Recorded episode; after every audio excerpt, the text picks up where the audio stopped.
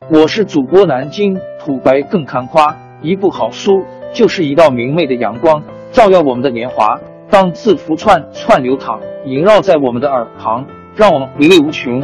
天津上元书院又和你们见面了，欢迎您的收听。听众朋友们，大家好！开讲前先打个小广告，作为主播，你们的关注和打赏是对我努力工作认可的结果。谢谢听众！天津上元书院、南京土白更堪夸主播最新专辑《平化祖国华夏上下五千年》终于上线了，一部宏伟巨作。我们的祖先以伟大的创造力、强大的生命力和巨大的凝聚力，世世代代繁衍生息，历尽磨难，从远古走到现代，从蒙昧走向文明。全书共计。两百八十三回，作为博客，我劳动我所得，付费的有声书来了，你愿意为此花钱花时间吗？评话中华上下五千年专辑的进度更新按听众的关注和评论而定。喜马拉雅号 UID 七三二六四零二二，微信号 sh 八五七三零一四四九，请多多关注。多多打赏，谢谢大家，谢谢。下面正式开讲《评话中华上下五千年》专辑。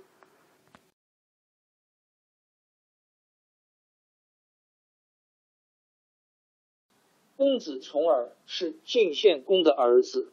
晋献公年老的时候，宠爱一个妃子骊姬，想把骊姬生的小儿子奚齐立为太子。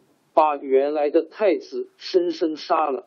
太子一死，献公另外两个儿子重耳和夷吾都感到危险，逃到别的诸侯国去避难了。晋献公死后，晋国发生了内乱。后来夷吾回国夺取了君位，也想除掉重耳，重耳不得不到处逃难。重耳在晋国算是一个有声望的公子。因此，一批有才能的大臣都愿意跟着他。从而先在敌国住了十二年，因为发现有人行刺他，又逃到魏国。魏国看他是个倒院的公子，不肯接待他。他们一路走去，走到五路（今河南濮阳东南地方），实在饿得厉害，正瞧见几个庄稼人在田边吃饭。从而他们看得更加口馋，就叫人向他们讨点吃的。庄稼人懒得理他们，其中有一个人跟他们开个玩笑，拿起一块泥巴给他们。从而冒了火，他手下的人也想动手揍人了。随从的有个叫虎眼的，连忙拦住，接过泥巴，安慰从儿说：“泥巴就是土地，百姓给我们送土地来了。”这不是一个好兆头啊！从而也只好趁此下了台阶，苦笑着向前走去。从而一般人流亡来到齐国，那时齐桓公还在，待他挺客气，送给重耳不少车马和房子，还把本族一个姑娘嫁给重耳。从耳觉得留在齐国挺不错，可是跟随的人都想回晋国。随从们背着重耳聚集在桑树林里商量回国的事，没想到桑树林里有一个女奴在采桑叶，把他们的话偷听了去，告诉重耳的妻子姜氏。姜氏对重耳说：“听说你们要想回晋国去，这很好啊。”重耳赶快辩白说：“没有那回事。”姜氏一再劝他回国，说。您在这儿贪图享乐是没有出息的，可重耳总是不愿意走。当天晚上，姜氏和重耳的随从们商量好，把重耳灌醉了，放在车里送出齐国。等重耳醒来，已离开齐国很远了。以后，重耳又到了宋国，宋襄公正在害病，他手下的臣子对胡衍说：“宋襄公。”是非常器重公子的，但是我们实在没有力量发兵送他回去。胡衍说：“这我们全明白，我们就不再打扰你们了。离开宋国，又到了楚国。楚成王把仲耳当作贵宾，还用招待诸侯的礼节招待他。楚成王对待仲耳好，重耳也对成王十分尊敬，两个人就这样交上了朋友。有一次，楚成王在宴请重耳的时候，开玩笑的说：“公子要是回到晋国，将来怎样报答我呢？”